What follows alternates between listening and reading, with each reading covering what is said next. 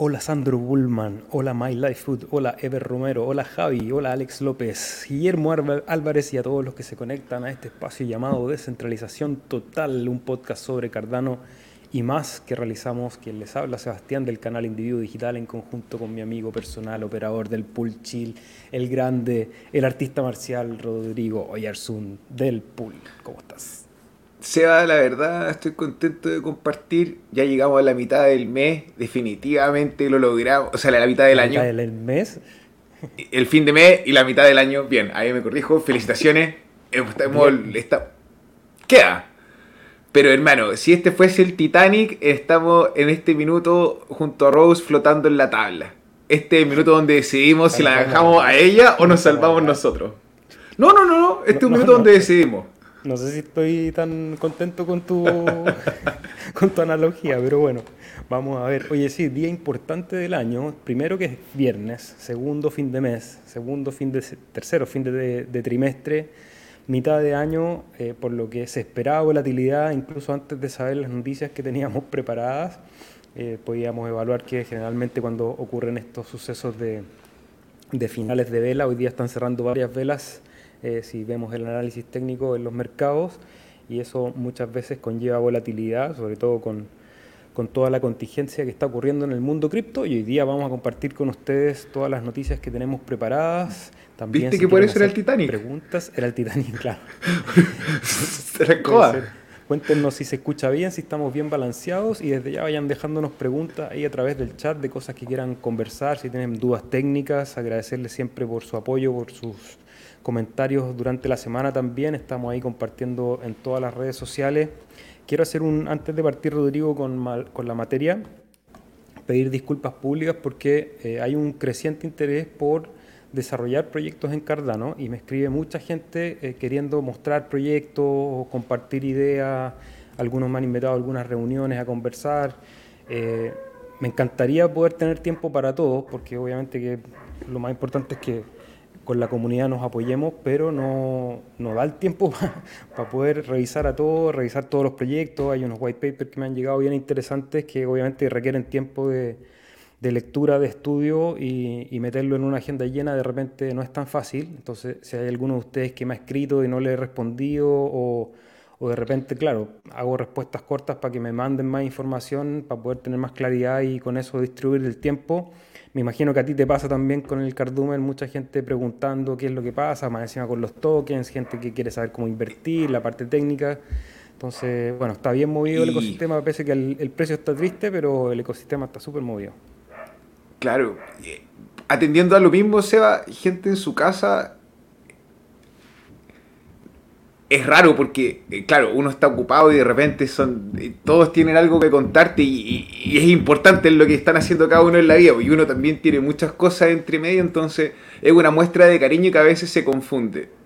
Al igual que el Seba, de repente me complico y no le puedo responder a todos al mismo día, pero, pero se siente súper bien saber que contamos con la confianza, que consideran las opiniones de nosotros eh, y decirle a ustedes que eh, estamos igual, vamos juntos, o sea, vamos aprendiendo y ninguno de nosotros, eh, ¿cómo se dice?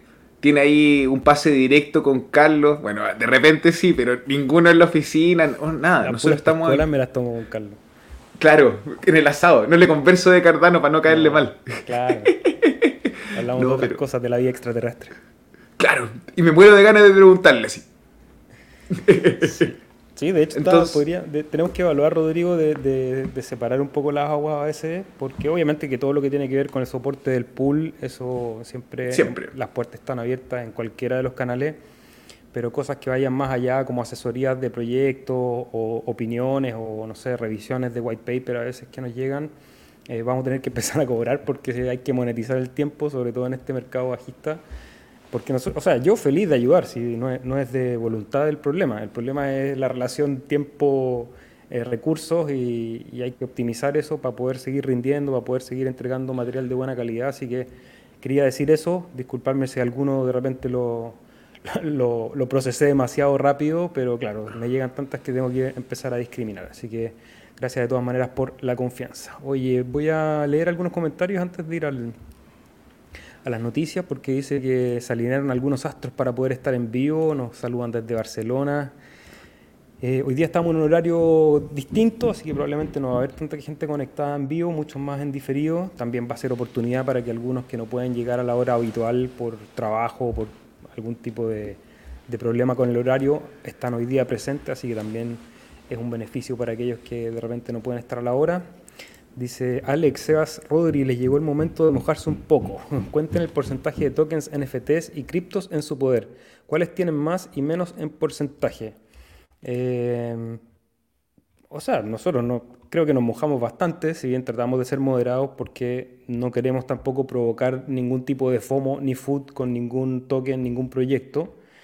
Em, por responsabilidad legal también, porque no somos asesores financieros, no vamos a dar consejos de inversión ni en este, ni en los capítulos anteriores, ni, nunca jamás. Toda responsabilidad de ustedes, solo son nuestras opiniones, bueno, y todo el disclaimer que ustedes ya saben.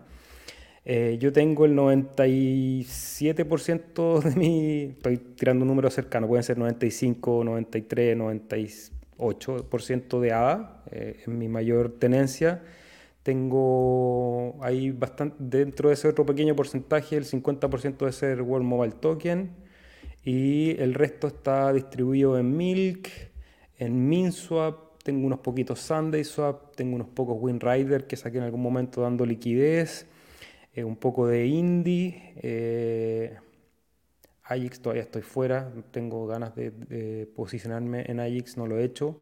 Rodrigo, tú también creo que has evidenciado bastante la composición de tu cartera.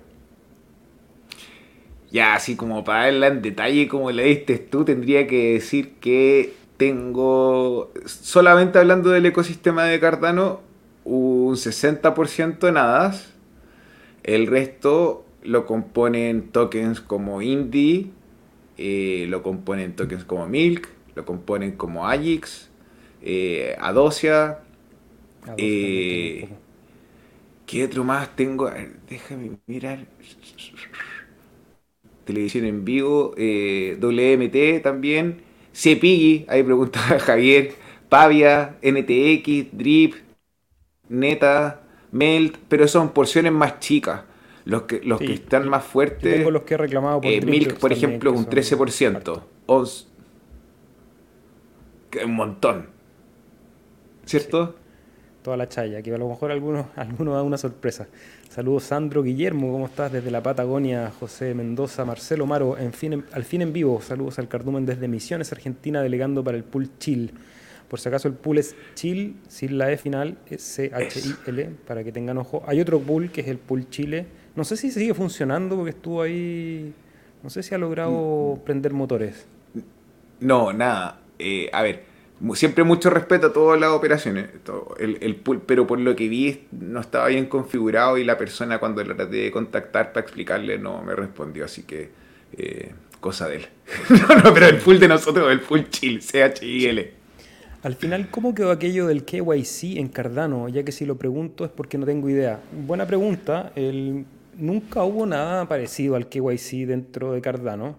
Eh, hubo una discusión que se enfrió rápidamente porque generó mucha discordia, entonces desapareció del mapa por un rato, seguramente va a volver, que tenía que ver con el staking contingente, es decir, que los pools de manera voluntaria eh, y como una alternativa pudiesen requerir firmar las delegaciones que le llegaran para que eventualmente con esa firma eh, algún pool quisiera tener el KYC de sus clientes o algún tipo de identidad del cliente Em, pero no hay nada parecido al KYC en Cardano. Eh, lo único que sí se está trabajando y que se buscan alternativas porque se ve como una de las necesidades para desplegar una plataforma financiera descentralizada es buscar la manera de tener identidades descentralizadas que puedan interactuar con los protocolos.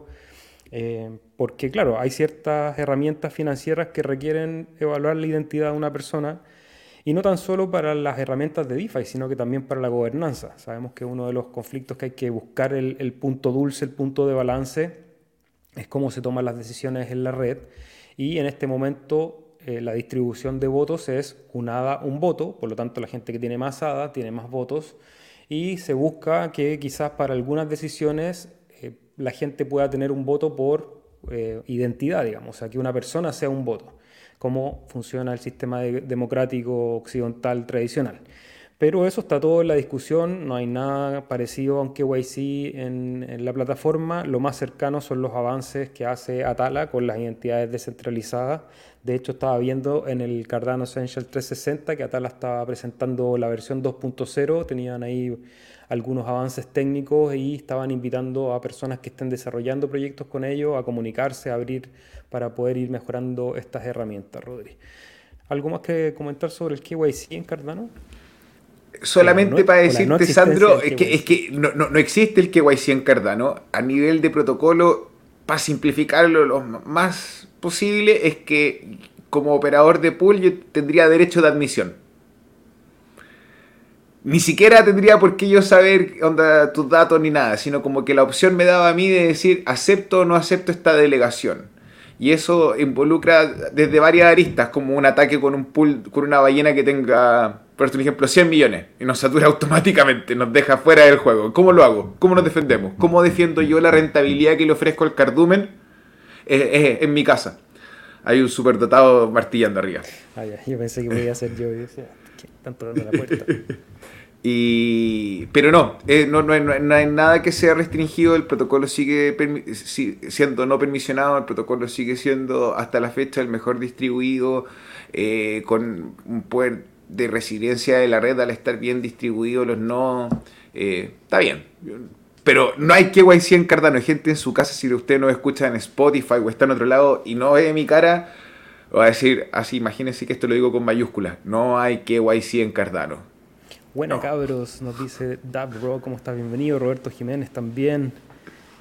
Ya, vamos a empezar a compartir información. Lo primero que tenemos para compartir con ustedes es que ya estamos con el fondo 10 del proyecto Catalyst en plena carrera. Ya está disponible toda la infraestructura y todas las aplicaciones para poder postular a financiamiento. Eh, un resumen rápido para aquellos que quizás se conectan por primera vez a este espacio y no saben, no tienen ni idea en qué es el proyecto Catalyst. El proyecto Catalyst es un experimento que se hace en la red de Cardano, en donde existe un fondo de tesorería, una cantidad de hadas que están destinadas al desarrollo de la propia red como es una red descentralizada, es la misma red que se pone de acuerdo y a través del voto, y como lo decíamos anteriormente, cada, cada es un voto, se decide a quién se le entrega ese financiamiento y para eso toda la comunidad postula sus proyectos.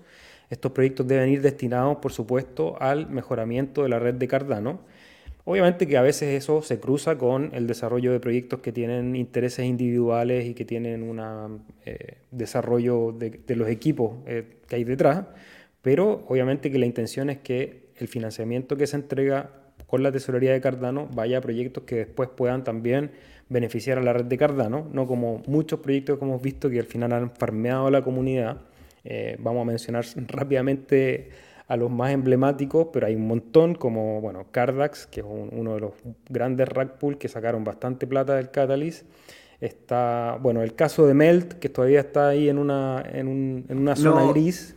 Y de gente de la comunidad que levantó proyectos que en realidad no logró hacer, que también esto está contemplado el Catalyst, y si tú en tu casa no tienes las competencias técnicas y tienes la idea de un proyecto, atrévete a hacerlo. Está el riesgo de que falle, siempre está el riesgo la idea es que no te vayáis con la plata. Y si lo vas a intentar, te mueras con las botas puestas. Y ahí yo comparto el sentimiento con el Seba, pero es difícil como transmitirlo, porque al final de cuentas, claro, uno puede pedir el financiamiento y fracasar.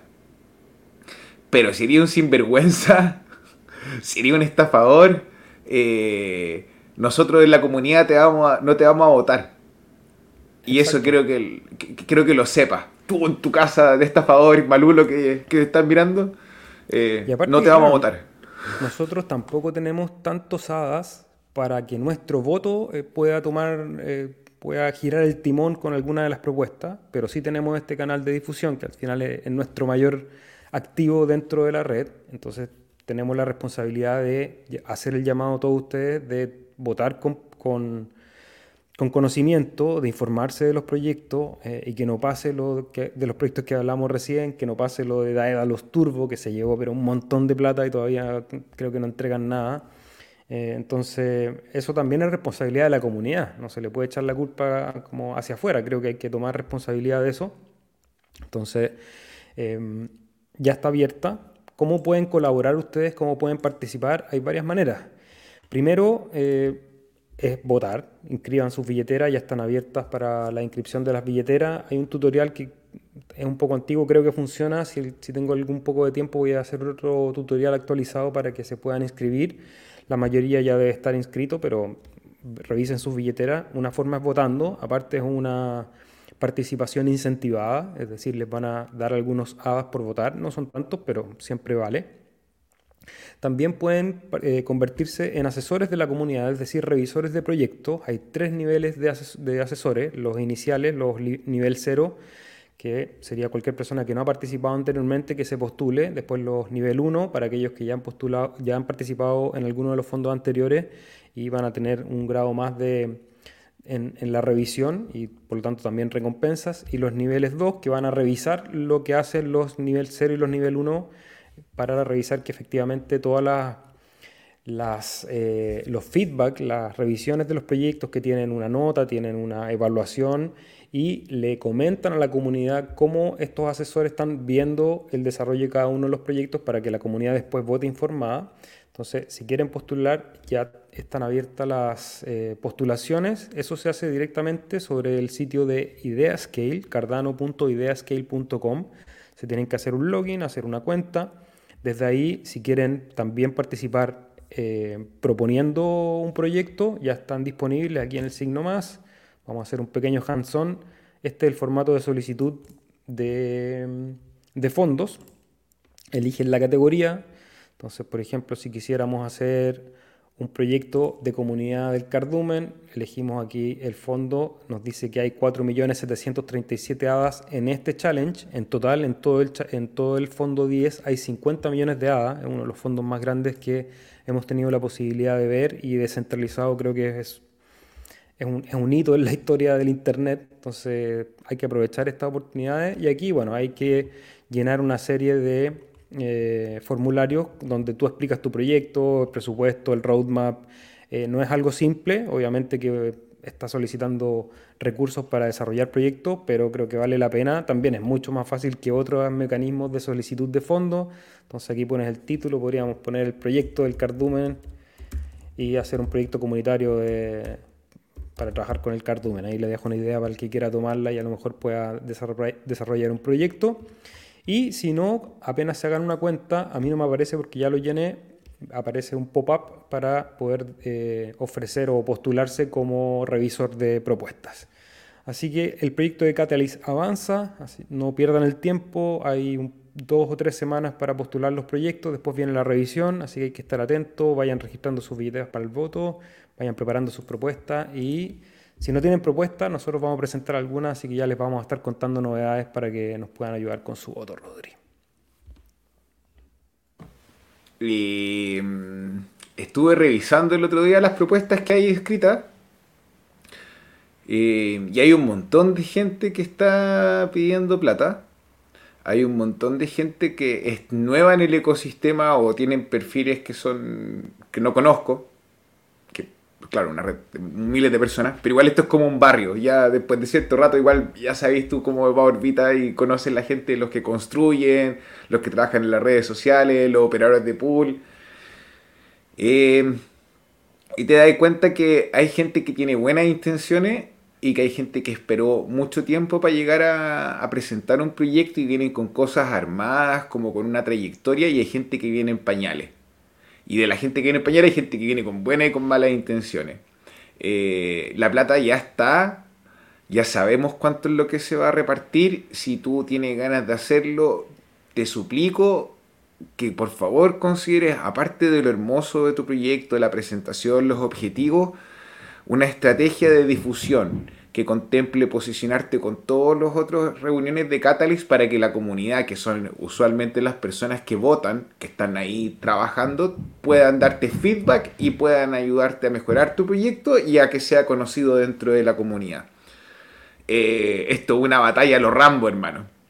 Y si la gente quiere ganar, va a tener que pelear por los votos, entonces los invitamos a, a usar el poder del cardumen también, si ustedes dentro de la comunidad tienen propuestas colóquenla en los chats de la comunidad, ya sea en el Discord, en el WhatsApp, eh, en Twitter, incluso acá en los videos, eh, expongan, expongámonos. Si alguno de ustedes tiene eh, esta buena voluntad, eh, no se ponga gallina, McFly. Eso. Súper. Oye, voy a contestarle, voy a hacer una pausa en las noticias. Quiero contestarle y que contestemos juntos, Rodrigo, a Florista de Internet. Dice, hola chicos, buenas tardes. ¿Por qué sería una buena idea delegar a su pool en vez de otro? Me encantó encontrar un canal específico sobre Cardano. Hace rato que lo buscaba en la comunidad de español.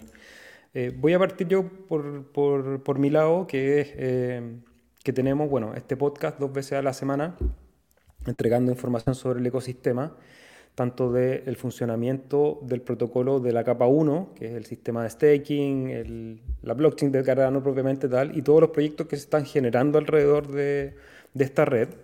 Eso es una cosa. Segundo, en el canal vas a poder encontrar tutoriales tanto de operativa, tutoriales técnicos, hay videos de explicación de proyectos, tratamos de entregar harta información. Puedes encontrar soporte en todas las redes sociales del Cardumen, en el sitio web, en en Discord, en el Telegram, nos puede mandar un correo, estamos 24/7 atendiendo a los clientes. Eh, es la rentabilidad, aparte que creo que a estas alturas es lo menos interesante de delegar en un pool. La rentabilidad está alrededor del 3.5% al año. Eh, eso lo vas a encontrar en la gran mayoría de los pools, va a estar más o menos en el mismo rango. Eh, para recordar la técnica básica, y si es que no la conoces, ahí hay varios videos en el canal que podrías revisar. El, el más completo es la guía definitiva de Cardano, es que todos los pools participan con un factor de suerte para la verificación de bloques. Entonces los pools más grandes tienen la ventaja de poder verificar bloques todos los epochs. Eh, a partir de un millón o un millón y medio más o menos ya empiezas a verificar un bloque por epoch y de ahí hacia arriba más bloques. Pero la recompensa va siendo un poquito menor que en el caso de que haya un pool pequeño que a lo mejor verifica un bloque cada, no sé, un mes, cada cuatro o cinco epochs, eh, tiene menor, menor eh, pulso de, recompensa, pero cuando le llega la recompensa es un poco mayor para que a largo plazo todos los pools se nivelen en la rentabilidad que tengan. ¿ya? Entonces la rentabilidad va a ser más o menos parecida según un pool u otro pero el hecho de que conozcas a tu operador, que puedas hablar en español, creo que esa es una de las ventajas que tiene delegar con nosotros. Eh, ahora, hay un montón de pools que hacen un tremendo trabajo en la red, entonces el llamado siempre es como a preguntarte a ti mismo qué iniciativa te gustaría apoyar. Si quieres apoyar el contenido que nosotros desarrollamos, vas a obtener rentabilidad delegando en el pool chill, Rodri. ¿Qué más? ¿Por qué sería buena idea delegar en el pool chill, Rodrigo, en vez de otro? Más que hablar de tu cara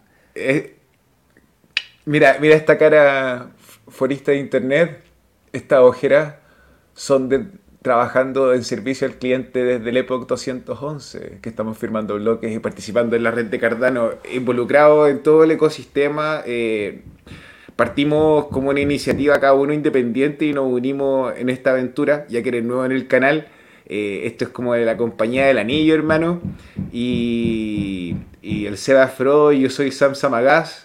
Vamos a ir trabajando. Pensé vamos que a decir Legolas o. No, no, hermano, los hobbits, patas de hobbit, patas de hobbit. Caminamos harto, hemos avanzado harto. El canal se convirtió en una plataforma para un montón de proyectos y otros operadores de pool, de conocer la red. El servicio es dedicado. Eh, hermano, ven a participar de la comunidad y ayúdanos a superar en este minuto la meta llegar a los 7 millones. Y vamos en, 2 millones, en 6 millones 200 y algo. ¡Popoc! Vamos para arriba. Ven y ayúdanos con tu delegación. ya, y vamos a seguir entonces con... Eh, vamos a ocultar eso. Con las noticias que tenemos preparadas porque hay una actualización de Hydra. Hydra, para los que no saben, es un protocolo de escalabilidad dentro de la blockchain de Cardano que permite hacer una segunda capa donde se procesan más transacciones y por tanto darle potencial de crecimiento a la red. ¿Qué se viene en esta actualización, Rodri? ¿La revisaste? Sí, lo bueno de esta actualización es que, que los que son... A ver, hay un, como un concepto que se llaman los canales isomórficos, o una capa isomórfica. Esto debería ser explicado simple, concreto, una fotocopia más chica de la blockchain de Cardano con la cual pueden interactuar. Esto está cada vez más cómodo para mover fondos que estén sujetos al protocolo de estar trabajando en Hydra y la integración con billeteras que estén fuera de línea de comando. Eh, todas estas versiones eh, vienen avanzando el desarrollo de Hydra que ya lo estamos conversando desde hace más de un año y que a la mainnet salió este año y probablemente hasta que no estén todas las cosas y las piezas en su lugar, eh, no vamos a tener mucho volumen, pero Hydra va a ser una pieza clave para todo lo que son los protocolos de escalabilidad, ya sea horizontal eh, o vertical. Ya sea con sidechains o sea con capa, segunda capa. Pero, eh, pero Hydra viene. he escuchado y he visto gente que está desarrollando métodos de pago como tarjetas de débito y crédito con Hydra. Eh, vi que están haciendo una plataforma de apuesta, hermano. Eso, pero ahí muy en secreto. ¿La de póker? Sí, pero son más juegos que el póker. Y. Todos hay, eso mismo te iba a decir todo. Todo esto, todo esto es maluno que tú sabes. O sea, más que maluno, si al final es una plataforma libre, abierta, y se los digo como ex jugador, yo jugué póker bastantes años. Y claro, y parte de la... Porque el póker eh, al final es una actividad de... Es una competencia de persona a persona en donde hay una casa de apuestas que te presta la infraestructura y te cobra por la infraestructura a través de una comisión, ¿cierto? Pero la ganancia y la pérdida la tienes en una competencia con otros usuarios. Entonces, en esa lógica, hay una, es un juego de habilidad de cierta manera. Pero alrededor de los sitios de póker está todo el rato apareciéndote los pop-up eh, para que vayas y tires en la ruleta y ganes, te regalamos 10 dólares para que juegues en la máquina de los gatitos y en los 777 y por aquí y por allá. Y, obviamente hay que tener una mentalidad súper fuerte en el caso que uno tenga alguna aspiración más profesional en el póker. Yo no la tuve, por eso ahora estoy en las criptomonedas y no, no sigo jugando póker. Hace tiempo que no juego póker, de hecho porque requiere un, un, cierto grado de disciplina en una actividad que es bien rutinaria. O sea, el póker puede ser súper rentable pero es una actividad que para que sea rentable eh, es una rutina súper mecánica, súper, súper, súper mecánica y la verdad es que yo necesito más estímulo que ya cuando tenéis que repetir la fórmula matemática 100 veces por día, 5 días a la semana, pasa a ser un trabajo común y corriente que sí, puede ser rentable, pero no es el trabajo más motivante del mundo, por lo menos para mí, quizás hay jugadores que les encanta hacerlo y, y bacán, conozco varios de hecho, así que felicitaciones a aquellos que han podido encontrar ese camino. Entonces, también a cuidarse porque obviamente que las criptomonedas van a aparecer un montón de casinos con cripto eh, y sobre todo aprovechándose antes que lleguen las grandes regulaciones, va a haber un montón de gente ahí tratando de, sacar a de, de esa herramienta. Hombres al borde de un ataque por celos. Oye, Rodri, vamos ahora con noticias de uno del primer exchange descentralizado en la red de Cardano, que es Muesli Swap, que de hecho nos hicieron una cita y uno, ¿es uno de los desarrolladores, el Choti? no, no, no, Cristi, Cristi es un miembro del Cardumen, más buena onda. Y... El que está aquí en pantalla. No, tu perro lo conoce. Bueno, ya, está bien, el Choti, lo vamos, lo vamos a tener su, son anonimato, perdón. Más buena onda. Eh, un miembro del Cardumen español, parte de la audiencia, desarrollador, y esto puso en contacto con la gente Wesley Swap. Me sentí súper emocionado porque él nos contaba que conoció al equipo a través de nosotros hace mucho tiempo atrás y que y que nada, pues que le pone, le pone muy contenta estar en contacto con el... yo creo que el DEX que más trabajo pone en innovar, con menos ruido en marketing y, con el tokenomics mejor desarrollado.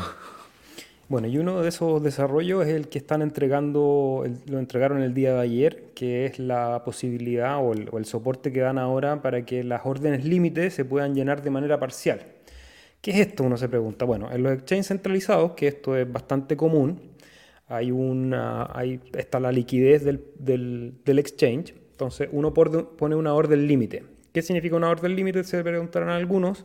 Es que yo quiero comprar una acción o venderla, o un token, pero yo quiero decidir a qué precio la voy a comprar. Hay dos posibilidades, o las dos posibilidades más básicas para hacer trading, para comprar y vender, es una orden market, una orden de mercado, que significa que yo compro al precio en el, en el, en el cual está el mercado en ese momento, o es una orden límite, que yo digo, ok, yo voy a comprar cuando el token llegue a este precio. No sé, yo digo que Muesli Swap, por ejemplo, va a bajar a 7 entonces yo quiero comprar a 7. En este momento está en 10, 11, no sé, hoy día no, no vi el precio. Pero supongamos que está a 10, 11 y digo, no, voy a esperar y voy a comprar en 7 para comprar algún retroceso.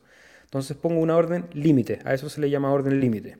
pongo la orden en 7, esa orden queda en la cadena permanentemente hasta que eventualmente el precio llega al, precio de los 7 y hace la compra. Pero si yo tengo un volumen de compra, en el caso yo digo quiero comprar un millón de tokens de, de Milk, entonces obviamente que no va a haber solamente una persona que me va a estar vendiendo esos tokens. Van a ser muchas personas y a veces en el rango de precio que tengo yo no se van a llenar automáticamente todos los Milk. Hasta antes de esta implementación, si no se llenaba la orden, la orden se cancelaba. Se, se compraban los que alcanzaban a, a transarse por ese valor y después la orden quedaba cancelada. A partir de ahora, con esta actualización, la orden se permanece hasta que se va llenando, aunque se demore más tiempo con las siguientes órdenes de venta en el caso que estés comprando o en el caso de compra que estés vendiendo. Eh, son pequeños avances que a lo mejor a alguien que no hace trading no le interesa mucho, pero los que manejan los exchanges eh, son herramientas que son fundamentales para que las plataformas descentralizadas se transformen al final en la alternativa de trading de, los exchanges centralizados. Alguien decía ahí en el Telegram, creo que es como, ah, ya, pero esto no es ni una magia porque esto es lo, lo que siempre se ha hecho en los exchanges centralizados. Y es cierto, no es ninguna magia. Pero la gracia es que ahora lo puedes hacer en un exchange descentralizado, independiente, sin, sin pasar por un intermediario. Entonces, cada vez los exchanges descentralizados, que tienen algunos handicaps respecto a los centralizados para hacer trading, hacer alta, más, con mayor frecuencia, eh, para poner este tipo de órdenes, cada vez van avanzando pasito a pasito y le van dejando menos terrenos a los exchanges centralizados, Rodri. Tú, tú bueno, fanático de Mueslizap, siempre recomendando lo que te parece esta Sí, me parece que es súper buena, ayuda a todos los que son traders, incluso los que son chicos. Ustedes se preguntarán cómo, bueno, si ustedes están saliendo de un token que está en, en una bajada de precio, el poder llenar su orden entre medio de las ballenas que tienen mucha más liquidez, eh, lo hace bueno eh, llega a promediar todo lo que viene a ser el FIFO. Porque como ustedes saben, Cardano funciona con ese sistema. Primero que entra, first in, first out. Entonces, como la orden queda ahí a... ¡Ah! No alcanzó a terminar la oración, eh, no alcanzó a llenarse. Eh, este, este sistema permite a la gente no tener una diferencia muy grande de precio entre el momento que pusieron la orden y que se ejecuta. Excelente. Y aquí hay un reporte que nos compartió el amigo Choti en Twitter, que es el desarrollo que está llevando Muesli Swap a través de su reporte en GitHub y es un poco lo que nos da la confianza para hablar constantemente de este proyecto porque se ve que hay desarrollo y el producto está cada vez mejor, así que excelente. Y otro proyecto que estuvo ahí en la palestra hace algún tiempo eh, con algunas eh, visiones un poco encontradas en la comunidad que es Aneta BTC. Nosotros tuvimos la posibilidad de conocerlos ahí en la Hackathon de Buenos Aires, un equipo que está buscando a través de este proyecto Aneta BTC poder envolver el token de Bitcoin en la red de Cardano y están anunciando salida a la mainnet. Estuvieron en la testnet en los meses anteriores y a partir del 7 de julio ya estarían en la mainnet, así que vamos a esperar el lanzamiento. Les deseo el mayor de los éxitos. Habían ahí algunos dimes y diretes respecto a cómo habían manejado el tema del token Aneta BTC, eh, que todavía no lanzaban el proyecto. Bueno, el espacio está para que ellos mismos vayan a callar bocas con su mainnet. Vamos a ver cómo resulta. Nosotros le contamos aquí la noticia que el día viernes 7 de julio van a estar lanzando el proyecto de Aneta BTC gente en su casa con cariño y atención, por muy buena que se vea la oportunidad, no pongan todo su BTC ni por si acaso en este producto. Pero ni por si acaso, no porque sea un mal producto, no porque sea una mala idea, es porque la primera vez que están teniendo el lanzamiento a la red principal. No sabemos, no tenemos claro, o por lo menos yo, si el tema de la custodia se mejoró y ahora está una multifirma por completo o todavía ahí la multifirma y son dos o tres personas, no sé.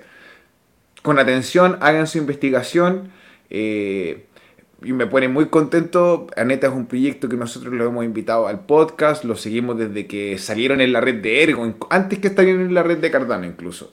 Entonces, eh, me pone feliz, pero pensando en la responsabilidad que tenemos, en la posición en lo que estamos haciendo, en el discurso que había dado el Seba antes, eh, no puedo llegar y decirle, bueno, maravilloso, pongan todo su BTC en la red de Cardano. Pero para quienes quieren investigar, De ahora en adelante pueden poner su BTC en la red de Cardano y trabajarlo, enviarlo con comisiones más baratas, más rápido. Y bueno, sacarle ahí algún porcentaje a los cenetas y anetas que están en la red en ambos lados.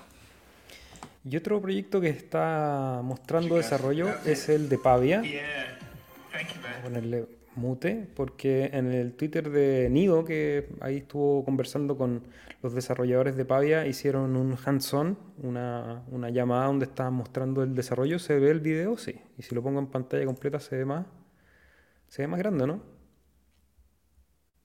Sí, mi perro. Sí, sí, sí, sí. Eh, bueno, acá hay una demo de en qué estado de desarrollo está Pavia. Pavia es uno de los metaversos que se está desarrollando en la red de Cardano.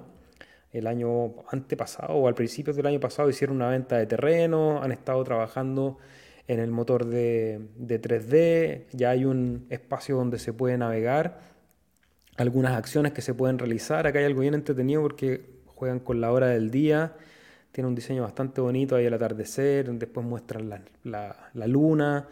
Eh, y nada, ya se ve como un producto con un desarrollo interesante, ya se ve algo robusto. Eh, hay que ver si es que esto sigue con este ritmo de crecimiento, si sigue así creciendo.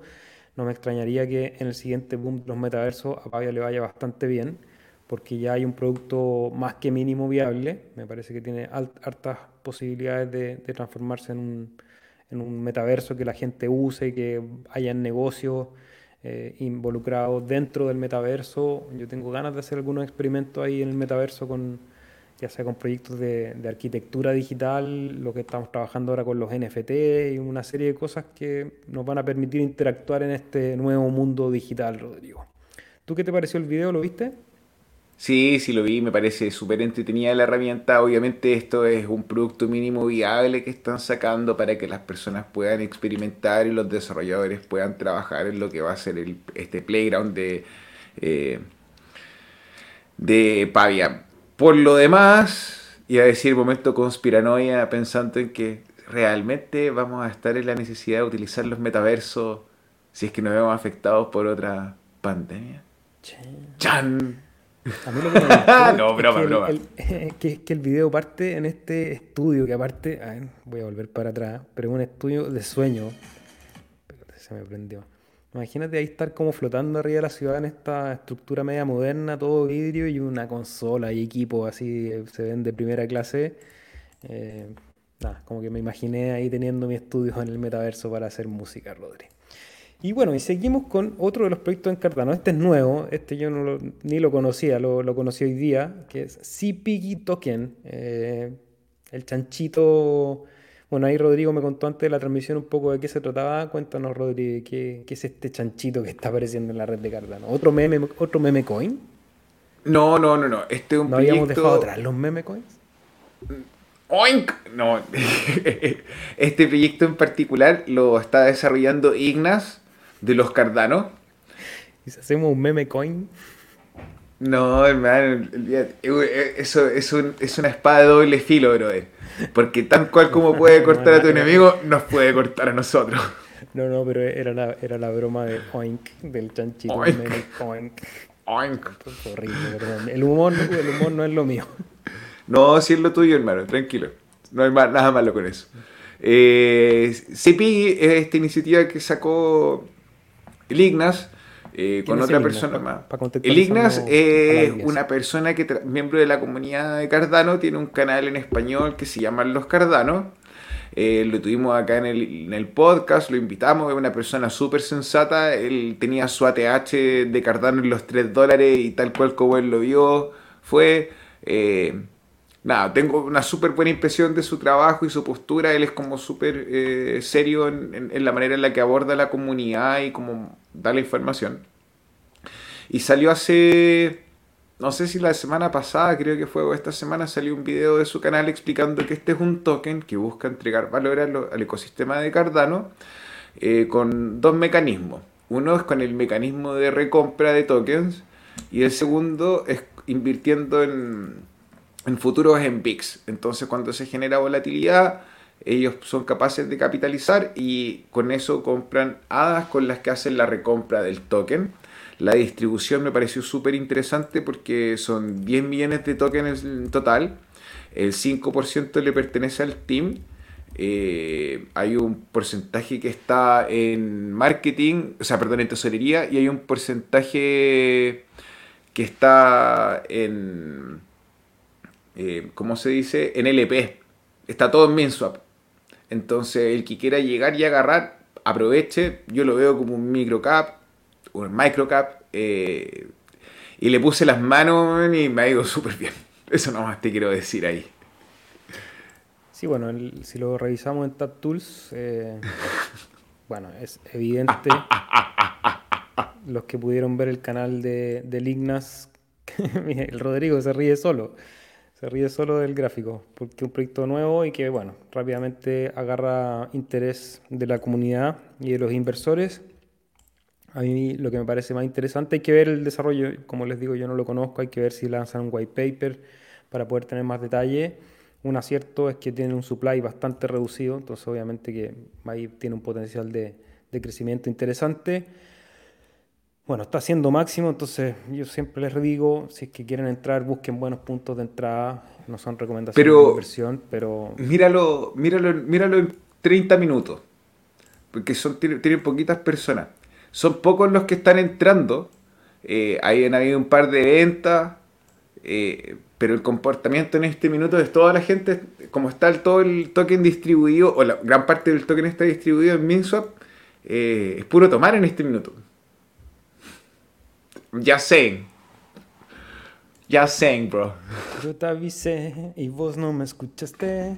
No, no, no, no, Bueno, y aquí vemos el comportamiento de los tokens en la red de Cardano. Si vemos las últimas 24 horas, los grandes ganadores son FLAC, que es un proyecto de música estable, que es una stablecoin que el otro día la vi. No me termina por, por cerrar. Eh, pónganle atención ahí. ¿Cómo puede ser una stablecoin si acaba de tener así un pump gigante? Sí. Bueno, pero eh, bueno, insisto, no voy a hablar hasta que no tener claridad, porque obviamente que aquí se presenta cualquier proyecto. Está Gens, que es el, token de Genius Yield, que están lanzando también, lanzaron ahí un, un, demo a través del Twitter, entonces también interés. IAG, Iagon, Ceneta, como les comentábamos, Liquid, WRT y World Mobile Token. Y los perdedores o los que están retrocediendo, Neum, que es un proyecto que a mí me gusta harto, perdiendo un 20% es un proyecto dedicado a la distribución de música. Eh, a ver, volvemos al gráfico diario.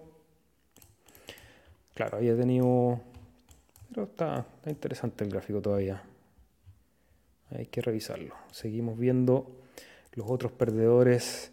Snake, que bueno, es por la alta volatilidad que tiene el meme coin. Eh, eh, hermano, espérate, con Snake yo lo veo súper peligroso una cosa que ocurre. Abrieron un pool el pool le ha ido fantástico, me parece súper bien por la comunidad, pero un 2-3 madurez, ¿será bueno que un solo superdotado, el equipo que creó el, el, pool y está haciendo la recompra de los tokens, tenga la posesión de todos? ¿No te parece es un riesgo gigante que te dan pen? Ya sé. Ya sé. Atención, cuidado, siempre. Eh, a ADA también, no sé si habrá sido la respuesta a una, una, noticia que no hemos dado, pero yo la vi y no, la compartí con ustedes, que es el rebrand de ADA. Sí. Que eh, la compartimos, van a cambiar de nombre la gente de ADA, eh, que a mí no me cae nada bien, Rodrigo, porque era lo único interesante de hablar de ADA, que era poder festinar con el nombre hacíamos, siempre hicimos broma de, del nombre del proyecto, AAA, y al final terminaba haciendo esas cosas que a través del humor se transforman como en algo interesante de marketing. Claro, quizá a ellos no les gustó, lo encontraban que era poco serio y cambiaron el nombre. De hecho, ahora ya ni me acuerdo del nombre. Hermano, Lenfai y lo cambiaron de Ada porque se sintieron mal porque se parecía mucho a Ave. Pero pero hermano, Ave está hace mucho rato, o sea, ¿cómo no se te ocurrió al momento de lanzarlo? Si lo hiciste a propósito, no seas cara dura. Pero bueno, eh, sigue teniendo, yo pienso que le va a seguir yendo bien. Eh, creo, que, creo que el rebranding no tiene nada que ver con los servicios que vienen a ofrecer con su versión número 2, con los préstamos de P2P. Igual así, entre Indigo, Milk y ADA, eh, los que estaban liquidando a pagar las cuentas son los ADA. Ah, Ah. Bueno chicos, esas fueron las noticias del ecosistema de Cardano. Recordarles que si quieren apoyar este contenido pueden delegar su SAA con nuestro pool, Pool Chill. Toda la información la pueden encontrar en nuestro sitio web chillestakepo.cl y monitorear las recompensas en un explorador como explorer.io, 6.22 millones de ADA, así que delegados, así que felices a todos los mil y tantos delegantes que tenemos en el pool, muchas gracias por la confianza. Veníamos de un Epoch súper bueno, que fue el 419, el 420, estuvo ahí. Saludo a todos los high. No, hermano, el 420 un fue un Epoch conmemorativo para todos los delegantes marihuanos. Así que si usted era un delegante marihuano, felicitaciones. No fue el Epoch más bonito, pero este Epoch que estuvo bien abajo nos ayudó a ponernos en cuclilla para saltar más alto y este Epoch se nos asignaron ¡Nueve bloques! Ay, ay, ay, ay, ay, ay, excelente. Vamos a tener buenas recompensas entonces en un par de epochs más. Em, ¿Qué más? De hecho, escuché eh, que con la actualización de los nodos hubo algunos pools que estaban, habían tenido unos epochs medio tristones. Em, y bueno, es parte, parte del desarrollo de la red, parte de manejar infraestructura. Lo bueno es que nosotros como pool hemos mantenido la verificación de bloques en todos y cada uno de los epochs ya de manera sostenida hace bastante tiempo. Y ahora dependemos de la suerte solamente de tener algún epoch bueno, quizá hay un epoch que toca un poco más malo, parte del juego, así que todos bienvenidos a delegar con nosotros. Sí, como siempre, perdóname, sea, darle las gracias. A ustedes, son realmente los héroes de la descentralización que nos delegan con nosotros porque nos dan la visibilidad y nos permiten continuar con el trabajo que hacemos, entonces Aparte, ponle like, suscríbete, ponle la campanita y todas esas cosas que nos ayudan a crecer como canal. Eh, la delegación, que es el trabajo de ustedes, que se traduce nada, es un honor súper grande ser, eh, ofrecer este servicio. La verdad, sin usted no seríamos lo que somos. Muchas gracias. Excelente. Y antes de ir con las noticias del ecosistema cripto, que hay un montón también, vamos a ir al chat rápidamente. Sandro nos ha dejado un montón de comentarios, no sé si lo voy a alcanzar a leer todos, Sandro, para darle la oportunidad a los otros también, pero vamos a ver algunos. Dice que eh, se pusieron a tiro los 900 sats. Em, ¿Qué pensáis de Cosmos? Yo le tengo puesto el ojo hace años y tengo algo. Yo la verdad no tengo Cosmos. Bueno, como les dije al principio, yo ya estoy casi olín en Cardano, por lo menos lo que es dentro de cripto. Esa fue una decisión que al principio me costó tomar. Tengo Bitcoin y he participado en otros protocolos y siempre estoy mirando para el lado, obviamente, para aprender. Pero creo que es más eficiente para mi realidad que no, no estoy. O sea, hago otro montón de cosas, entonces el tiempo no me queda de enfocarme en una sola cosa que es Cardano y dentro de Cardano ya hay suficiente para estudiar, Rodrigo. ¿Tú Cosmos le tenías echado el ojo, no? ¿Tenías algo de Cosmos? No, pero creo que del ATH ahora ha tenido como una bajada un 60, un 70%. No es no tan rudo como el resto de nosotros. Eh, eso te puedo decir, Sandro, sobre Cosmos. Y un abrazo. Ahí nos pregunta si nosotros habíamos hecho un documental. Eh, sí, nosotros postulamos al fondo 7 y al fondo 9 para desarrollar un documental de la red de Cardano en Latinoamérica. No llores, Rodrigo. Está todo bien. Y bueno, no, no obtuvimos financiamiento. tuvimos ahí un. Yo creo que mucha gente de estado, del, del, norte, no decir de Estados Unidos, eh, votó en contra de algunas propuestas latinoamericanas pensando que a lo mejor no teníamos la capacidad de, de entregar. Eh, bueno, nosotros asumimos el desafío y empezamos a entregar sin financiamiento. Hemos entregado ya el teaser y dos capítulos de, del trabajo que hicimos en Buenos Aires. Vayan a revisarlo al canal de Individuo Digital. Están, están ahí gratuitos para todo el público, ojalá que tengan harta visibilidad. Y vamos a seguir editando y entregando y en este fondo 10 vamos a volver a postularlo para poder seguir editando y ojalá ir a grabar más material. Tenemos pendiente un viaje al Chaco, queremos participar en el Summit en Argentina en noviembre. ¿Noviembre o septiembre? Noviembre. Noviembre. Yo lo, que, lo único que te puedo decir, sea de esto, independiente que no nos hayamos ganado los fondos, eh, me parece a mí maravilloso la oportunidad de postular por un financiamiento con gente en Estados Unidos que estaba organizando el Bloom, el Fest, que fue un fiasco su transmisión y pidieron 250 mil dólares, así que gente en su casa si nota el veneno, ¡ah! se me sale. Después otro documental que se ganó va a ser de Cardano en Latinoamérica, que yo creo que fue una copia de la propuesta que hicimos en el, en el fondo anterior, también se ganó el financiamiento, no han entregado nada no importa, son cosas que pasan, nosotros estamos acá, estamos construyendo y como les decía, esto es gracias a la delegación de ustedes, al apoyo, a la comunidad que hemos formado y yo, hermano, como artista marcial, soy fiel creador del You Can Go Do o la versión más simplificada que ustedes conocen, el sudor no miente. Entonces, sigamos trabajando, hermano, vamos a hacer más documentales, vamos a seguir mostrándole a la gente que atrás de los 0 y 1 hay otros seres humanos del ecosistema de Cardano. Excelente, saludos a Mesitoshi Nakamoto. Qué buena. No hay que robar, dice Sandro Pullman. Excelente ahí, bueno, uno de los principios básicos de la convivencia humana. Roberto Jiménez, ¿qué tal con Meld? Al final sí, pero no, no, pero sí, los dejé de, seguir. ¿Qué han dicho? Han seguido avanzando harto en el despliegue de su red en Algorand y cada vez que se le pregunta por Cardano, cuando en la red de Cardano dicen que sí, que ya viene, están ahí preparando. Eh, todavía no han hecho el rack pool por lo menos. Eh, yo, yo, espero, o sea, si, si, están desarrollando y tienen el financiamiento y han crecido, deberían en algún momento entregar un producto en la red de Cardano. Fuck Meld. Fuck Meld. Tenés que ir a los eventos con un flyer, con un QR para delegar en el buen pool que administra Rodrigo. Sí, lo hicimos, estuvimos en el, en el Summit del año pasado con un QR. A Foresta ya le contestamos. ¿Por qué chill? Sigue el conejo blanco que te lleva hacia el yate del cardumen, dice My Life. Hay una buena razón para delegar en chill. Siempre me he preguntado la idea hipotética de que si una wallet que además de servir como wallet podría hacer también las veces de un nodo validador, esto, ¿eso sería funcional como para aumentar la DeFi? Súper buena pregunta, es algo que yo también me he preguntado. Bueno, tenemos la billetera de Daedalus, que ya, ya funciona como un nodo completo, por lo tanto no, no, tiene la implementación para verificar bloques, pero sí para tener una copia de la cadena. Yo recuerdo haber participado un tiempo en el protocolo Proof of Stake de OKCash, que básicamente tú puedes montar un nodo desde la misma billetera y con eso poner tu stake a trabajar y validar nodos y generar la recompensa. Ahora, eh, hay que evaluar algunas cosas. Yo, de hecho, no, lo he escuchado dentro de las consideraciones técnicas futuras para el desarrollo de Cardano. Obviamente que tener un nodo más liviano para tener más repeticiones de la cadena, eso es deseable. Ahora, tener validadores creo que podría ser un poco...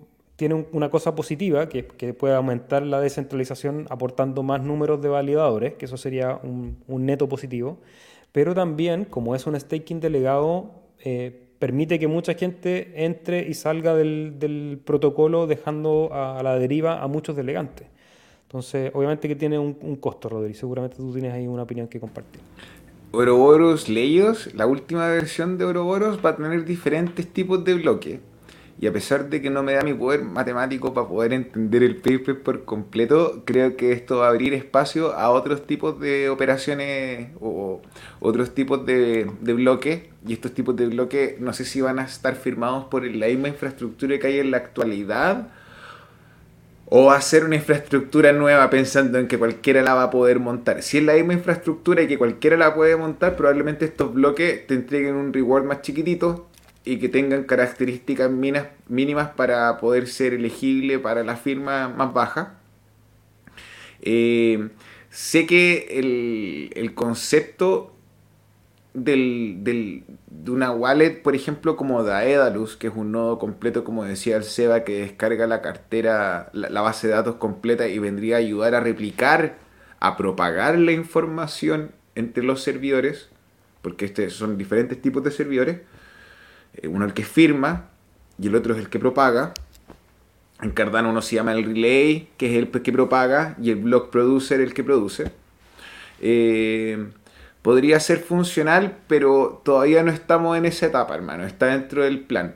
Mucho de esto tiene que ver, va, a ir en conjunto con Mitril, porque va a poder permitir hacer estas firmas eh, del protocolo digitales más rápidas, permitiendo que las carteras de edad de luz abran más rápido y de esta forma pudiendo interactuar con un nivel más automatizado con el resto de los servidores. Eh, eso. Ahora, wait, sorry, sorry, sorry. Última pregunta. Vuelve para atrás, perdóname, Seba. LQ. Spectrum Finance. Liquid Finance te permite correr bots por si tú quieres ganar plata corriente. Y para eso necesitas un nodo de Cardano. y necesita una billetera. Eso lo puedes hacer tú en tu casa sin firmar un bloques como pool. Spectrum Finance también tiene bots para el, para el DEX en el lado de Cardano. También puedes correr ahí con una billetera, un bot en un servidor y ganar adita. Ahora sí, hermano, perdón. No, súper. Cardano Castellano, saludos al Cardumen, like al video y a delegar en Chile. Gracias por tanto.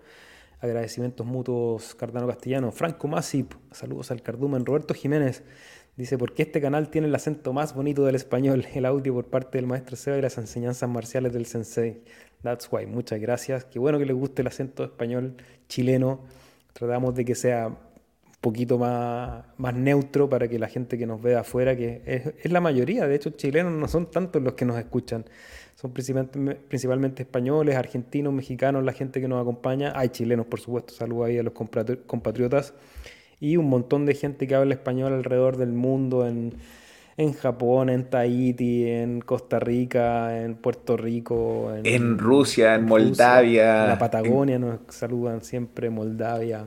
El cardumen está en todos lados. En todos lados, en Suiza, en Noruega. Saludos, Sandro. Dice, este fin de semana son fiestas en mi pueblo. Vienen esos puestos que venden comida pero artesanal de los puestos, pan, jamones, queso, de todo tipo de comida. Yo ya compré y ahora bajaré un racote. Qué rico, me encantan ese tipo de festividades. Y creo que ahí es donde hay que empezar a usar las la blockchain, que la gente en los pueblos se pague con la billetera. Ahora todos tienen su celular, páguense con la billetera. Recién llego, dice una duda, Franco. Desde su punto de vista, ¿cómo está afectando Hydra a la velocidad de las transacciones en estos momentos? ¿Le faltan algunas cosas? ¿Va bien? ¿Va más o menos? ¿Qué opinan? Primero que Hydra es un protocolo de capa 2 que no interactúa directamente en la red como está ahora en la capa 1. O sea, si tú cuando haces una transacción de punto a punto no está pasando por Hydra esa transacción. La velocidad de la red en este momento de la capa 1, sin considerar, sin considerar Hydra, a mí me parece, que está en un estado súper óptimo. Yo uso la red toda la semana o a veces muchas veces en una semana Nunca demora más de 20 segundos una transacción y creo que eso es suficiente. Ahora, claro, para otros usos de aplicaciones se desea mayor escalabilidad y para eso se están implementando esta segunda capa, Rodri. Hydra, como te decía el SEBA, todavía no está listo para implementarse en los DEX. ¿Va para allá? Sí, todavía no. Entonces vamos a ver transacciones más baratas y más rápidas. Yes. Eh, en este caso, el protocolo se encuentra, creo que con un máximo, si no me equivoco, lo conversamos de 86 kilobytes por bloque en este minuto y estamos con una carga promedio del 84%. De repente, si tú estás trabajando una orden en un proyecto DeFi y están todos los superdotados comprando, puede que se demore un poquito más. Sí, puede que se demore un poquito más. Pero las transacciones entre nosotros, entre persona a persona o pasando la delegación, muy rápido, muy cómodo. ¿Y cómo va a afectar esto? Yo creo que va a afectar la experiencia de usuario. Aún así, no creo que Hydra, o sea, vamos a descartar. Hydra no es un botón así como Ignition. Y sale los dragones a procesar, a procesar transacciones. No, no creo. Esto va a ser un proceso de adopción tal cual como fue la utilización de los contratos inteligentes que por más que se habilitaron en el protocolo, no salieron de un día a otro. Y el primero que salió, que era Sunday Swap, pago el precio. Saludos a Rubén Sánchez. Lo estaba viendo con algo de retraso y pensaba que era un loco, en el buen sentido, al tener un 75% del, por ciento del portafolio en Cardano. Llámenme loco, pero yo tengo casi puro Cardano. Y algunos Bitcoin ahí que están. Hasta los. Hasta los. Esperando que llegue. Alguien dijo que iba a llegar a 200, 200 Satoshi el, el ADA. Si llega a 200 Satoshi, lo voy a pasar todos los Bitcoin a, todos. Y chao. Y lo recuperáis después en 6.000, 8.000. Claro. De hecho, le puse un target, hice el, hice, la, hice el plan. Si llega a 200, paso los Bitcoin a Cardano y en los 4.000 salgo. En los 4.000 vuelve el mismo porcentaje a, a, Bitcoin. 400, hermano. Si llegamos a bajar, el, podemos llegar a los 400 Satoshi según Benjamin Cohen. Ahora, Benjamin Cohen, que es un tipo que yo admiro, yo encuentro muy serio, fue el tipo que hablaba del ciclo extendido del Bitcoin, cosa que tampoco ocurrió. Entonces, eh, uno tiene que escuchar todas estas opiniones y entre más opiniones mejor, pero las decisiones las toma uno. Y eso yo creo que es súper difícil. Y si me preguntan a mí, yo creo que no llegamos ni a 200 ni a 400. Yo creo que llegamos a 780 y algo tengo en el gráfico. Ese es mi último el último bastión del imperio. Vamos a ver. Vamos a ver quién tiene, razón. La gente de Mutant hacen torneos de póker con entradas en hadas. Entrale, Seba, quizás puedes ganar más hadas ahí. Sí, sí lo vi, de hecho me inscribí en uno, pero después tuve problemas con el horario, al final no, no pude participar o, no, no, pude instalar la plataforma, ya ni me acuerdo, pero sí lo vi. Vamos a estar atentos. El tema es que el póker requiere tiempo y el tiempo me está quedando súper poco. Black Hero, buenas, ¿puedo hacer una pregunta? Por supuesto, todas las que quieras, este espacio es de ustedes, así que pueden preguntar. Yo quiero saber si yo delego a una divisa que me da un retorno como Cardano al 5%, si el pool me cobra un 10%, ¿cómo puedo ganar si el pool se lleva un 5% más que yo? No lo entiendo muy bien. Eh, te recomiendo, Sandro, que veas el video del canal que se llama Todos los números en Cardano. Ahí se explica, pero con paso, hay una tabla Excel incluso para que se pueda entender cómo funciona la recompensa. Primero, para dejar claro y hacer un resumen, porque no alcanzo a explicarlo todo en el podcast. En este momento el retorno en Cardano en la mayoría de los pools está alrededor del 4%, entre el 3 y el 4%. Eh, el pool cobra un 10% de las recompensas que se generan en todo el epoch de todos los delegantes, no te cobra a ti un 10%. Entonces, por ejemplo, tú tienes, con, tú, tienes una participación dentro del pool, tienes una participación dentro del pool y cuando nosotros verificamos bloque, a nosotros nos llegan una cantidad de recompensas totales. De esas recompensas totales, nosotros sacamos los 340, que es el mínimo que te va a sacar cualquier pool, que es el monto fijo de, para mantener la infraestructura, y además el 2.9%. ¿ya? Después de eso que sacamos, que al final son 400 hadas por época aproximadamente, de hecho lo pueden ver, lo voy a poner en pantalla, porque esto lo pueden monitorear ustedes, no, no nos tienen que creer, es algo que es completamente abierto, es transparente en la cadena. Por ejemplo, aquí ven todas las recompensas del operador. En cada época el operador se lleva 448, 380, 415, 380, 480, etc. Obviamente con eso hay que costear infraestructura, todas las máquinas que están corriendo, el soporte técnico, las horas de trabajo, etcétera, etcétera.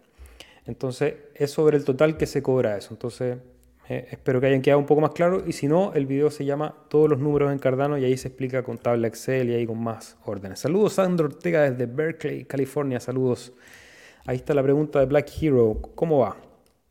En relación a Jet y Shen, que es la moneda estable de algorítmica sobre colateralizada de Cardano y Shen es su token nativo.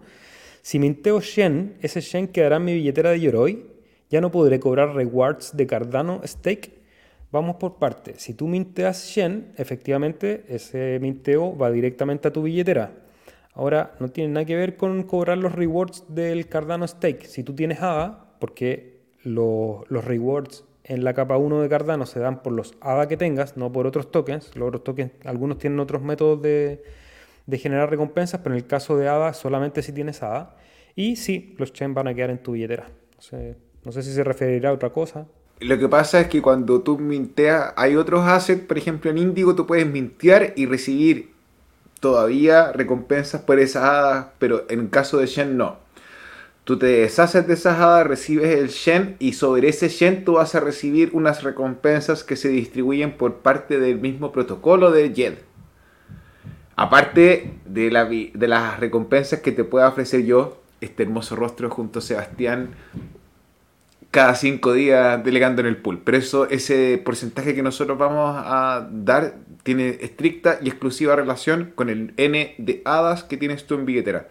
Y este, este N de hadas no se, es hada nominal, no tiene, no tiene ninguna otra relación con otros tokens en este minuto. Si tú eres millonario de Hosky, tendrías que pasar esos millones de Hosky a hada para poder recibir recompensa por esas haditas. Roberto Jiménez, Indigo logró mucho más rápido lo que Aneta va a hacer. Eh, sí, eh, bueno, eh, pero son, son protocolos distintos, creo que eso, eso. hay que aclararlo.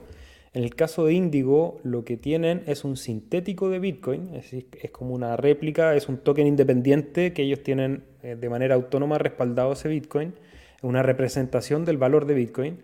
En el caso de Aneta, lo que quieren hacer es envolver Bitcoin real, que queda resguardado en un contrato inteligente y tiene una réplica de su token en la red de Cardano. ¿ya? Eh, son protocolos distintos, por eso yo creo que se han demorado de manera distinta. Ahora, eh, para la práctica, si alguien lo quiere usar solamente como una herramienta especulativa, eh, IBTC, que es el token de Indigo, funciona bastante bien. Rodri, ¿tú lo has usado? ¿Has hecho intercambio con Sí, de hecho yo ocupo IBTC hago un par con ADA, IBTC y SLP, ese Liquidity Provider Token, por eso se llama LP.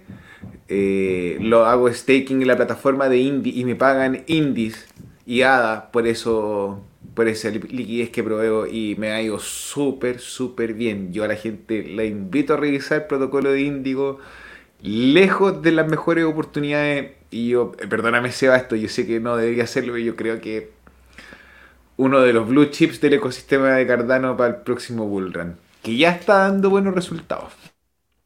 Hola amigos, tengo Indie y quiero entrar de nuevo, pero veo que oscila un poco y que va subiendo. Sé que no dan consejos de inversión, pero entre amigos, ¿entrarían ahora?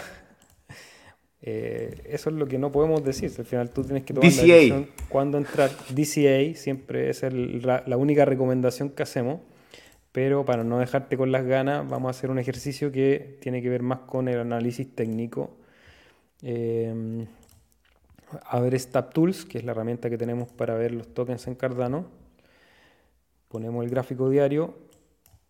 Se está devolviendo en este momento. Eh, Mira, estamos en 13, su máximo fueron 14. Yo creo que podrías poner órdenes de compra si te interesa el proyecto a largo plazo. Considera que estamos cerca del máximo, entonces puede haber un efecto un poco de burbuja de, esta gran subida. No sabemos si la gente que, por ejemplo, hubo una gran zona de acumulación aquí, en la zona de los 7, y de ahí el precio salió al alza con fuerza. Entonces hay mucha gente que a lo mejor que compró en esta zona de los 7 en algún momento va a buscar zonas de venta. Entonces eso podría devolver el precio hasta algún punto. Ahora, ¿dónde? Eh, todavía hay poca gráfica como para hacer... Ve lo más chico, hermano. Análisis técnico. Porque es muy difícil en el diario. Es, que en, horario tampoco es muy representativo, creo yo. Como para hacer un, un, un... Por eso el DCI al final va a ser el que mejor va a funcionar. Pero obviamente que si retrocede, acá hay algunas mechas que podrían hablar de una zona de resistencia, de soporte en los 11. Entonces, si te interesa hacer DCA, a lo mejor puedes comprar una porción al precio que está actual, pensando que ya se devolvió un poco del máximo y quizás poner algunas órdenes en los 11 y ya si, si quieres esperar alguna zona de real eh, buena para acumular, creo que sería la zona entre los 6 y los 8. ¿Ya? Pero obviamente no son consejos de inversión porque esto se puede arrancar y llegar a los 20, a los 18 como tenemos marcado acá, en un análisis que se basaba en, esta, en este banderín alcista y por eso es que no podemos dar consejos de inversión porque no lo sabemos nosotros, no lo sabe nadie, solamente puedes hacer tu estudio y buscar las mejores oportunidades. Rodri, llevamos ya una hora siete, así que vamos a tratar de correr para alcanzar a leer porque hay un montón de preguntas y tenemos noticias todavía que compartir. Noticias del ecosistema cripto. Vamos a ir corriendo. ¿Por qué la aprobación de un ETF de Bitcoin al contado podría desatar una presión de venta de 18 millones de dólares? La conversión de Grayscale, que es el GBTC Trust. 18 mil, mi perro. 18 mil millones, de dólares. Entonces, el hecho de que pueda haber un, ETF al contado desbloquearía la venta de ese, de ese trust que tiene Grayscale que se vende con un descuento en el mercado, por lo tanto hay gente que no tiene interés en venderlo porque obviamente que no están en, negativo, pero el hecho de desbloquear un ETF podría desbloquear la posibilidad de vender ese trust y eso generar una presión a la venta, que es algo que ya habíamos conversado de cuáles son los, los potenciales efectos de un ETF en spot de Bitcoin. Y bueno, vamos a hablar rapidito de este, de este sistema de ETFs, porque Fidelity también presentaría nuevamente una presentación que hicieron en el 2022 para otro ETF spot de Bitcoin, siguiéndole la cola a, BlackRock. Como que la gente dijo, ah, si Black, BlackRock postuló, seguramente se lo van a dar y nos metemos todo y llegaron un, un sinnúmero de solicitudes a la SEC. Pero la SEC hoy día, para de nuevo enfriar el mercado, de nuevo generar volatilidad, dijo, no, no, no, a ver, parece que estas aplicaciones para los eh, ETF eh, e les faltan cosas. Eh, no han sido rechazados los ETF, ¿ya? ahí obviamente usamos un poco el clickbait para poder llamar la atención del video, pero sí la SEC frenó la solicitud y solicitó nuevos antecedentes que eventualmente si BlackRock, Fidelity y las otras personas que están solicitando el ETF de Bitcoin en Estados Unidos entregan la información, podrían llegar a aprobar alguno de ellos. A mí en lo personal, leyendo entre líneas todas estas noticias, Creo que a alguien todavía le faltaba comprar y hicieron ahí, tiraron noticias para frenar justo el día viernes, justo el fin del trimestre, justo el fin de la vela mensual, la semestral, etcétera. Rodrigo, ¿cómo lo ves tú? Yo veo que es algo muy interesante porque a pesar de toda la presión que pueda existir en este minuto con la noticia, la recompra del precio ocurrió es una súper buena señal, nos mantenemos sobre las 200 semanas. Eh, eh, creo que esto del ETF de BlackRock, eh, lo de Grayscale, hermosa. Lo de Grayscale, por ejemplo, en este caso, da, refleja que Grayscale es la, la segunda o la tercera billetera más grande de Bitcoin en este minuto. Entonces, eso es un tema no menor a realizar que a medida que los servicios institucionales aparezcan, probablemente la mayoría de los bitcoins terminen en custodia de esto. Entonces, a pesar de que nosotros trabajamos por la autocustodia y ofrecemos, hablamos de Cardano, eh, no le vendáis tu Satoshi a BlackRock que te lo está comprando baratito. Diario Bitcoin dice que la SEC dijo que las presentaciones del ETF de Bitcoin son inadecuadas, según el reporte. Este reporte salió en el Wall Street Journal, así que tampoco es información de, del cotilleo. Los reguladores devolvieron las solicitudes recientes de BlackRock, Fidelity y otros y las empresas aún podrían corregir esta documentación para volver a introducirla nuevamente. Bitcoin se tambaleó por debajo de los 30.000 dentro de la noticia y como vimos en el gráfico se recuperó también esto fue lo que en el circuito de trading de los pools de liquidez se llama el doble kill. Fueron a barrer todos los stop loss de los que estaban en largo, de los que estaban en corto, se quedaron con la plata de todo el mundo y ahora recién van a tomar la decisión para que la va al mercado.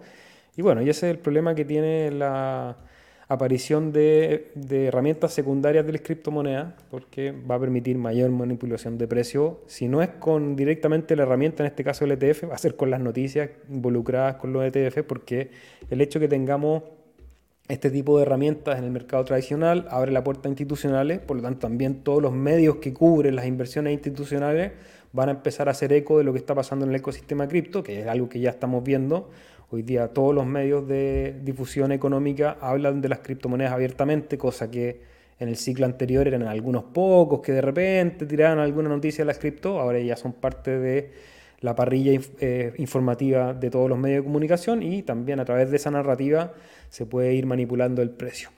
Rodri, una noticia no tan positiva es que KuCoin, que era uno de los últimos estandartes de las compras sin KYC, van a empezar a exigir identificación de todos los usuarios. Y bueno, como dijimos al principio, en Cardano no tenemos KYC.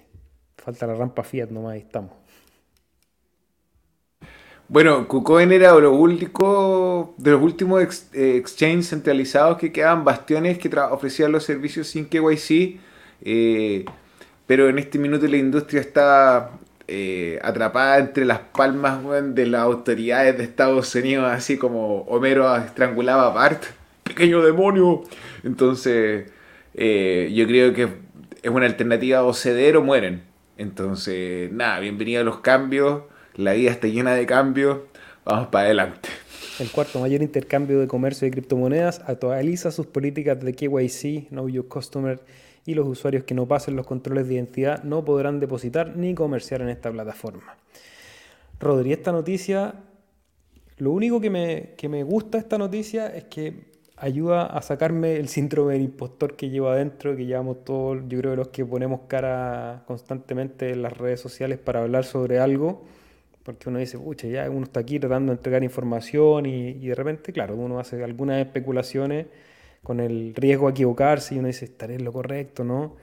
Hace dos semanas o hace una semana yo les dije, me huele que FTX vuelve de nuevo con todo. Y aquí está la noticia, es oficial. FTX, después de robarle todo al mundo, empieza conversaciones para relanzar el exchange.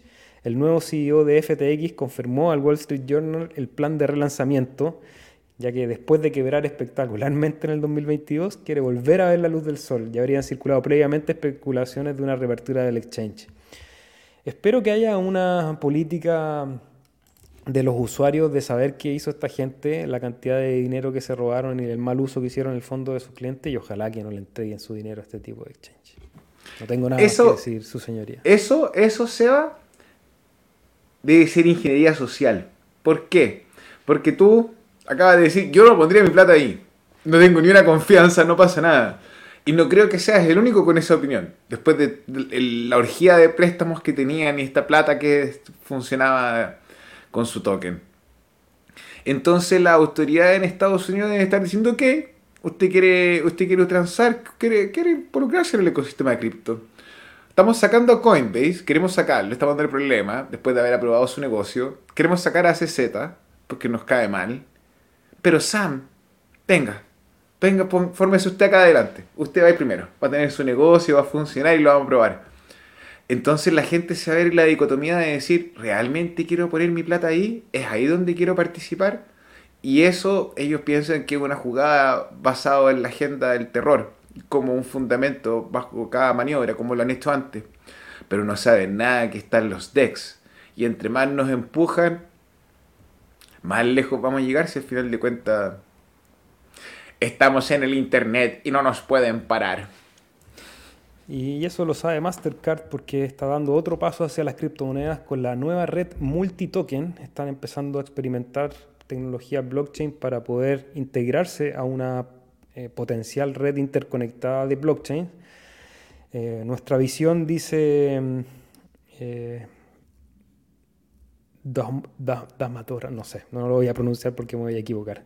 Nuestra visión para MTN, que es la Multi-Chain Token Network, es proporcionar un conjunto de capacidades fundamentales diseñadas para hacer que las transacciones dentro de los ecosistemas de activos digitales y blockchain sean seguras, escalables e interoperables, lo que en última instancia permite aplicaciones de pago y comercio más eficientes.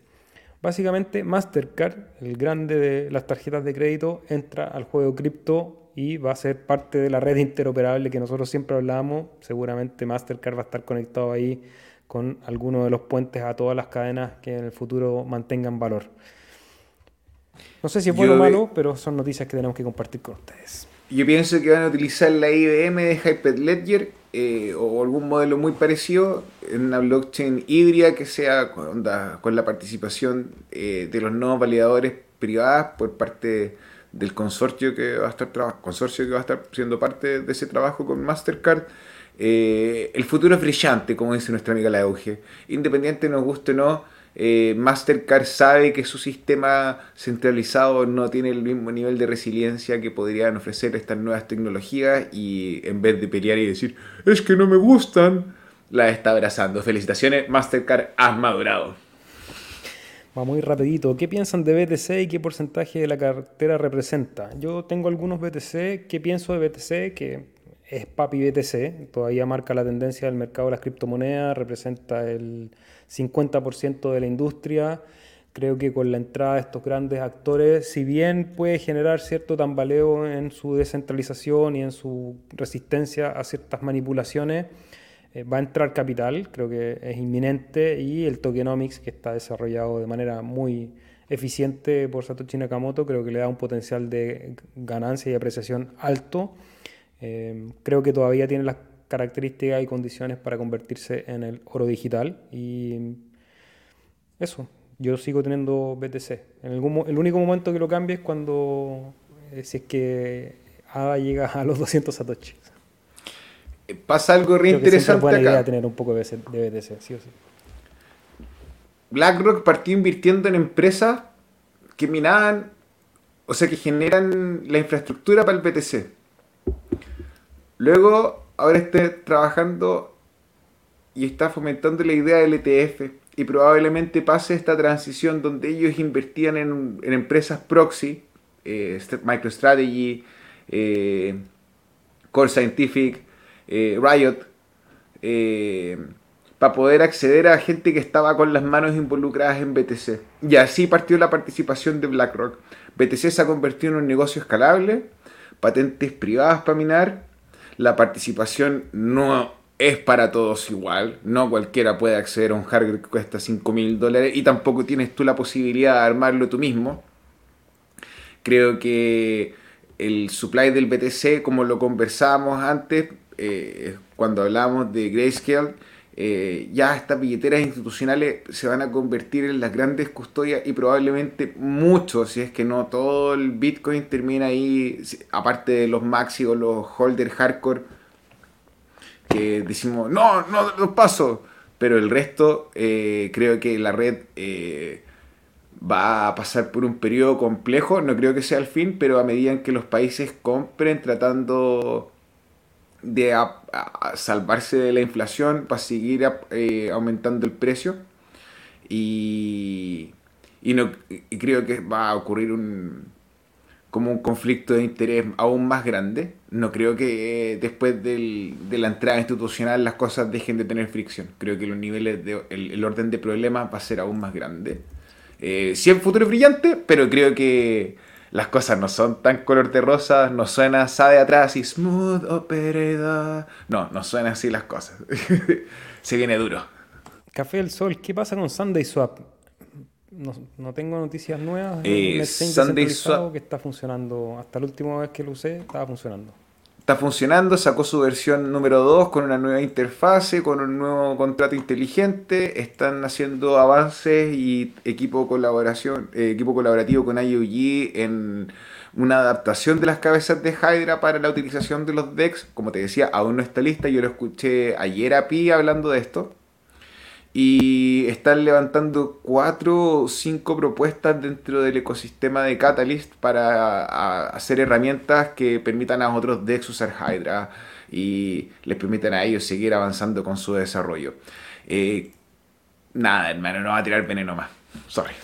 Francisco Javier, ¿cuándo se va a poder votar en el fondo 10 que figura anunciado en Dado Luz? ¿Y por qué los retrasos? No lo entiendo. Bueno, los retrasos, no han habido retrasos desde que se hizo el anuncio y el roadmap. Hubo un atraso entre el fondo 9 y el fondo 10, sí, fue un retraso grande, se hizo varias reformulaciones en el proyecto de Catalyst.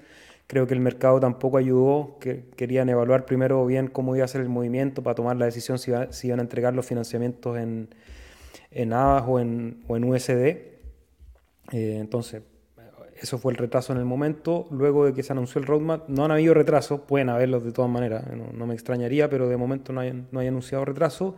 Se va a poder votar, no tengo el roadmap aquí a mano, pero las propuestas pueden entrar hasta finales de julio y durante agosto van a ser las revisiones de los asesores, probablemente se va a votar a finales de agosto.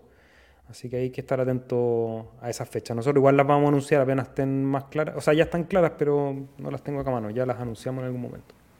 Pero Francisco, ya tienes que estar inscrito con tu billetera. Eh, y hermano, una opinión personal así entre nosotros con, amor. Imagínate tú, le abriste una olla con mucha plata a muchas personas. Tus intenciones son buenas porque es todo un experimento pero de todas maneras, eh, la gente que estaba en control de la olla se tuvo que poner más cuidadosa con quién le pasaba la plata. Súper. Oye, alguien preguntó por el link del video de todos los números en Cardano. Lo acabo de poner en el chat y está en este momento en pantalla por si quieren copiarlo directamente. Saludos a Lucía Escobar, a Lauro Osorio, My Life Food, José Mendoza, ¿cómo estás? Eric, ahí le mandé el link y a todos los que participaron hoy día, agradecerles, enviarles mucha buena onda y nos vemos el próximo martes con más informaciones del mundo cripto de Cardano y todo lo que ustedes quieran conversar. Nos vemos. Un abrazo, muchas gracias. Seba, desde ese video que tú subiste, los números de Cardano han pasado un montón de tiempo. A quienes lo conocían y que nos escribieron en los comentarios ahí, muchas gracias. Y a quienes no nos están apoyando y, nos, y quieren saber, véanlo pero el pool está más grande y más fuerte y firmamos más bloques que aquel entonces. Ven a compartir, ayúdanos a llegar a los 7 millones. Un abrazo, Seba, nos vemos el martes. Chao, chao.